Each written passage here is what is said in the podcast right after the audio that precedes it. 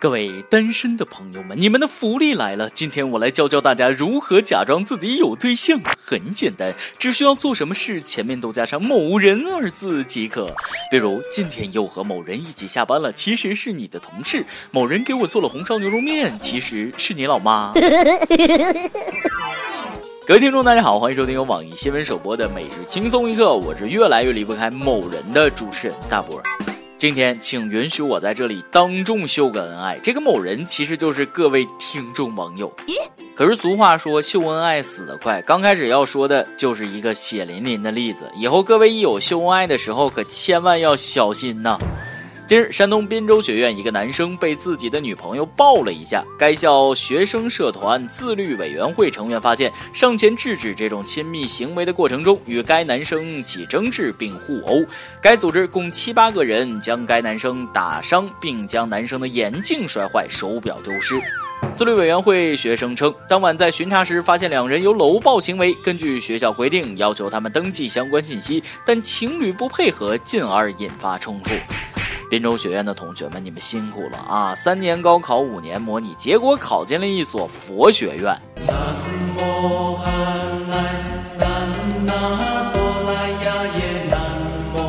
我这么说，你们还真别不信啊！这个古装电视剧里不都这么演吗？出家的和尚破了色戒，就要受到寺里戒律院的惩罚。这个学校那是换汤没换药，戒律院摇身一变成了自律会，专打秀恩爱的小情侣。但你们这样做是不是有点太欺负人了？这不摆明了双重标准吗？光抓异性恋，又是登记信息，又是通报批评的，敢抓一对同性恋，证明一下自己吧。所以各位单身的男同胞，上大学千万别交女朋友。交个男朋友一块怼自律会这帮单身狗腿子，要我说，你们自律会的同学真的是有点过了。如果是出于维护校园形象，去禁止一些情侣影响到他人的行为，其实我也是支持的。毕竟上学的时候也是被食堂喂饭一路虐到毕业，那种痛苦单身狗都懂，是不是？可是大家毕竟都是成年人，情侣之间抱一下而已，也没干什么伤天害理的事儿。俗话说得好，做事儿别做绝，逼急了人家晚上出去开房，你们是不是还要去宾馆扫黄啊？有这闲工夫抓情侣，还不如管管现在的某些女生。我强烈建议啊，各大院校的自律会再多抓一种行为，禁止女生穿短裙骑车。你们看看现在学校里那些骑车的姑娘们，一手按着裙子，一手扶着车把，多危险呐！要不然我怎么会撞树上呢？说到这儿，我就有一个疑问：你们不是叫自律会吗？自己律自己就得了呗，律别人干啥呀？该不会是嫉妒吧？果然，嫉妒心是最可怕的。近日，贵阳的潘女士在自家的服装店唱歌时，被身为同行的邻居冲进屋内殴打一番，导致颅内损伤。打人女子称了，潘女士唱歌太难听，别人唱歌要钱，她唱歌要命。据悉，当天潘女士卖出一件衣服后，高兴地唱起了《甜蜜蜜》。哦，你这话说的，别人唱歌不好听你就打人家，你长得难看，我是不是也得给你几下子？这个借口我给你零分。同行是冤家的道理我懂，肯定是唱歌的大姐比你的生意好太多，你嫉妒人家才大打出手，是不是？可是采取武斗的方式去解决，实在是太不明智。现在的人都怎么了？一言不合就动手，能不能文明点？你说他唱歌要命，你就不能比他唱的更难听吗？我以前也有个邻居喜欢唱歌，鬼哭狼嚎的，我没办法，只能学一首杀伤力比较强的歌，天天唱。结果他最后那不搬走了吗？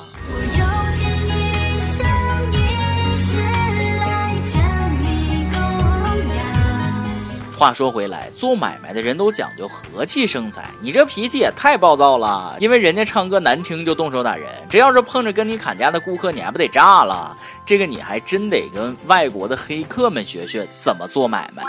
据台媒报道，有台湾网友中了比特币勒索病毒后，跟黑客哭穷。黑客表示：“抱歉，我们似乎高估台湾收入了。”然后把价格从零点三四五比特币降到了零点零二比特币。最后实在不忍心，还免费帮他解锁了。看见没有？好好学着点儿。俗话说：“买卖不成仁义在。”人家这才叫做买卖，是不是？老黑扎心了，零点零一比特币帮我电脑解锁好不好？对不起，最少零点零二，你给这一家本钱都回不来了。呃，那我走了啊，我真走了啊！别别别，零点零一就零点零一，就当拦你一个回头客，下次带点朋友一起来。可怜我的台湾同胞，薪资低到被国际黑客同情了。哎呀，实在不行就拿我早上吃剩下的茶叶蛋拿去抵债，千万别因为这点钱苦了自己。可是这么好心的黑客，我怎么就一个也碰不到呢？你别是碰到台湾本土诈骗团了吧？说起比特币勒索这件事，黑客们肯定觉得中国人的收入很高，因为全球首发就有中国，而且还有中文版病毒，所以连带着台湾同胞也享受了这种 VIP 价格。没办法，就是不差钱。今日汇丰发布了一项调查报告，指出中国的八零九零后年轻人住房拥有率高达百分之七十，遥遥领先其他国家。外媒指出，中国父母之所以愿意倾尽全家积蓄为后代买房，丈母娘刚需功不可没。中国父母普遍意识到，能否让儿子拥有自己名下的住房，将成为婚姻竞争中的一个关键因素啊。俗话说，女追男隔层纱，男追女隔车隔房隔他妈。所以每日一问来了，你认为房子是婚姻的必备品吗？你能接受一辈子租房吗？说句现实点的话，现在你要是三十多岁还没房，别说丈母娘了，女的都不爱搭理你。但这能怪丈母娘吗？不能，人家那都是过来人，都是为自己闺女好。她闺女过得好了，你们两口子不也过好了吗？不信你看你身边，早有丈母娘的，早买房的，现在都赚了。所以还是得感谢你丈母娘，是不是这个道理？不得不说，现在的人真是越来越不容易满足了，亲朋好友、同学、同事之间都互相比着活，一个字儿累。还是想说一句，人比人气死人，人还是要为自己而活，开心就好。相比之下，老外那就比咱乐观多了。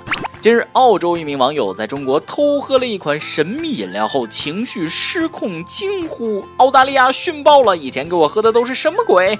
再来一口饮料，哎呀妈呀，就像塑料瓶里装了一个仙境似的。你们能猜出来他喝的神秘饮料是什么吗？我就不告诉你是娃哈哈。这老外一个娃哈哈就让他喝成这样了，有没有点出息？我看他是还没吃过辣条，没喝过旺仔呀。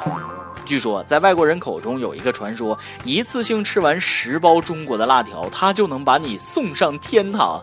反正我是不敢试，没准真能把我送上天堂。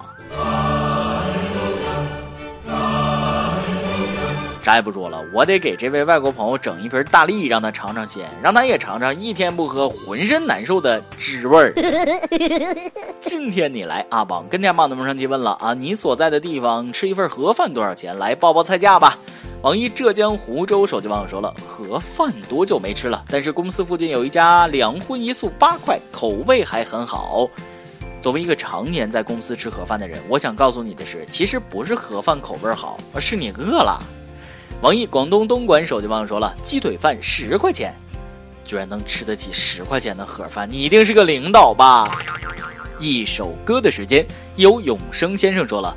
主持人你好，机器猫神奇宝贝陪伴了我的童年，长大后伴随着超时空要塞和火影忍者的完结，一部部优秀的日本动漫曾让我觉得国漫只有喜羊羊和高铁侠。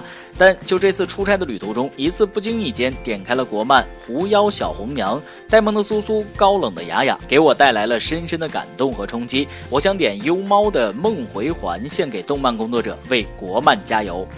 呃，首先还是要感谢那些陪伴我们成长的日漫、国漫，为我们带来的欢乐。但怀念的同时，也要看清差距。国漫前进的脚步任重而道远，我们还是要继续努力。这首歌送给你，一起为国漫加油吧！由电台主播想当地原汁原味的方言，播轻松一刻，并在网易和地方电台同步播出吗？请联系每日轻松一刻工作室，将您的简介和录音小样发送至 i love 曲艺 at 幺六三点 com。以上就是今天的网易轻松一刻，有什么话想说，可以到跟帖评论里互换主编曲艺和本期小编包包包小姐。哎，对了，曲总监的公众号曲一刀里面有许多私密硬货与你分享，敬请关注。好，我是大波儿，咱们下期再会，北北。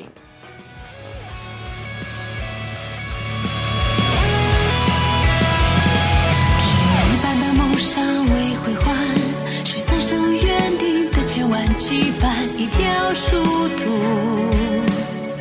绝不会转。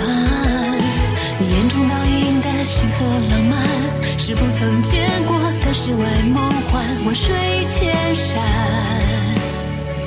你陪我看，为你闯出的前方，贯穿世界的向往，将弱小的自己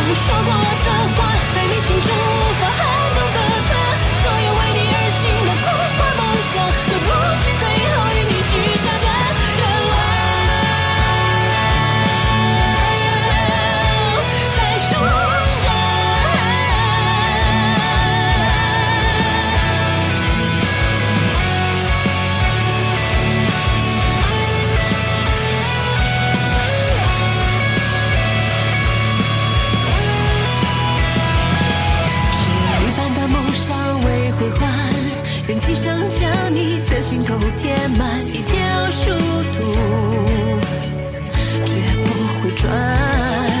一同经历过的万千时光，不及你与他初见的模样，天月将白，俯望涂山，为你闯出的前方，贯穿世界的向往，将弱小的自己藏。